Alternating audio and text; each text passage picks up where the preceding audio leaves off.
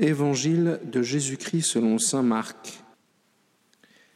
En ce temps-là, Jésus regagna en barque l'autre rive, et une grande foule s'assembla autour de lui. Il était au bord de la mer. Arrive un des chefs de synagogue nommé Jaïr. Voyant Jésus, il tombe à ses pieds, le supplie instamment, Ma fille, encore si jeune, est à la dernière extrémité. Viens lui imposer les mains pour qu'elle soit sauvée et qu'elle vive. Jésus partit avec lui et la foule qui le suivait était si nombreuse qu'elle l'écrasait. Or, une femme qui avait des pertes de sang depuis douze ans, elle avait beaucoup souffert du traitement de nombreux médecins et elle avait dépensé tous ses biens sans avoir la moindre amélioration. Au contraire, son état avait plutôt empiré. Cette femme, donc, ayant appris ce qu'on disait de Jésus, vint par derrière dans la foule et toucha son vêtement. Elle se disait en effet, si je parviens à toucher seulement son vêtement, je serai sauvée. À, l'instant, l'hémorragie cessa et elle ressentit dans son corps qu'elle était guérie de son mal. Aussitôt Jésus se rendit compte qu'une force était sortie de lui. Il se retourna dans la foule et il demandait Qui a touché mes vêtements? Ses disciples lui répondirent Tu vois bien la foule qui t'écrase et tu demandes qui m'a touché Mais lui regardait tout autour pour voir celle qui avait fait cela. Alors la femme saisie de crainte et toute tremblante, sachant ce qui lui était arrivé, vint se jeter à ses pieds et lui dit toute la vérité.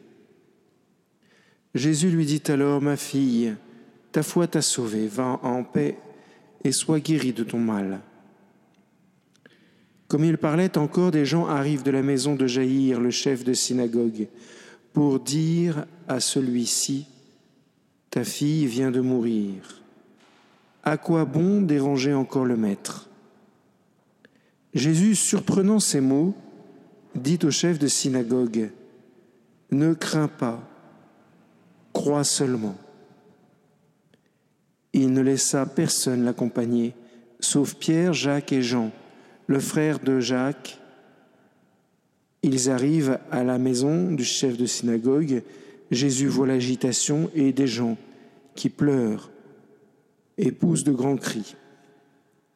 Il entre et leur dit, Pourquoi cette agitation et ces pleurs? L'enfant n'est pas morte, elle dort. Mais on se moquait de lui. Alors il met tout le monde dehors, prend avec lui le père et la mère de l'enfant, et ceux qui étaient avec lui. Puis il pénètre là où reposait l'enfant.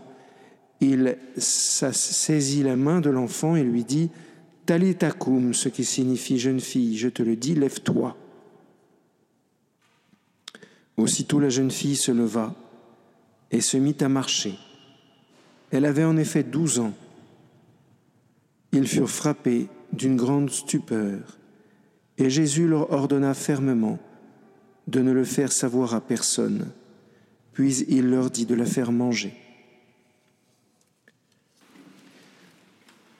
Sans doute avez-vous remarqué que dans ces trois récits, à chaque fois, il s'agit de guérir une femme et pas un homme. C'est que la femme est la figure de l'humanité.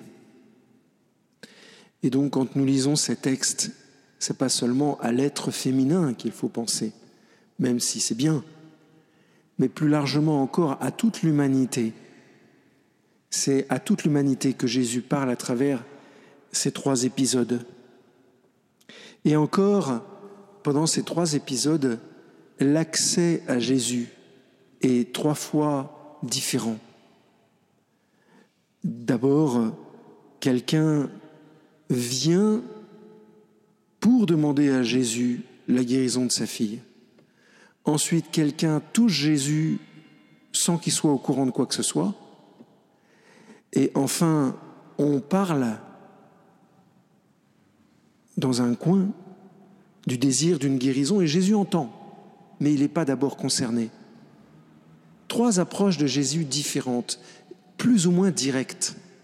Très directes, très très directes et beaucoup moins directes. C'est intéressant parce que dans les trois cas, Jésus va guérir la personne.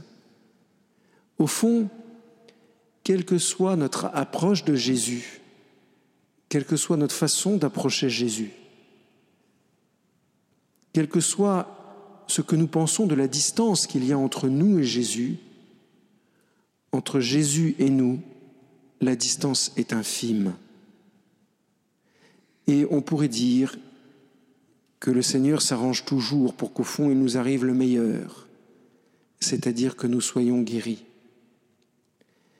Dans les trois cas, il y a une chose qui est nécessaire pourtant, c'est la foi. La foi, c'est pas la certitude que Jésus va guérir. C'est pas la certitude que Jésus peut faire quelque chose. C'est juste l'adhésion à Jésus.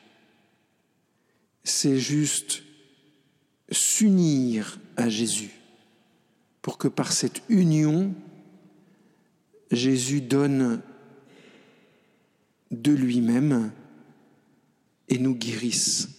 Vous voyez, nous sommes guéris par osmose d'une certaine façon, parce que en touchant Jésus par la foi, Dieu nous rend la vie par sa vie. Demandons cette grâce, de savoir nous unir au, au, Seigneur, quelles que soient les circonstances, et d'avoir bien confiance en lui, quel que soit ce que nous pensons de son éloignement, de sa proximité il veille sur nous. Amen.